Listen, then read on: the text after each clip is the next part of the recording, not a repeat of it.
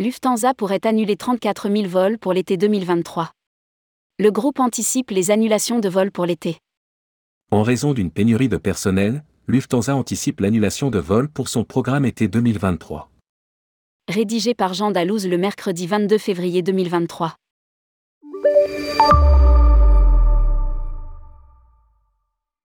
Selon un article de Wirtschaftswoche, Lufthansa envisagerait de réduire la voilure pour la saison estivale.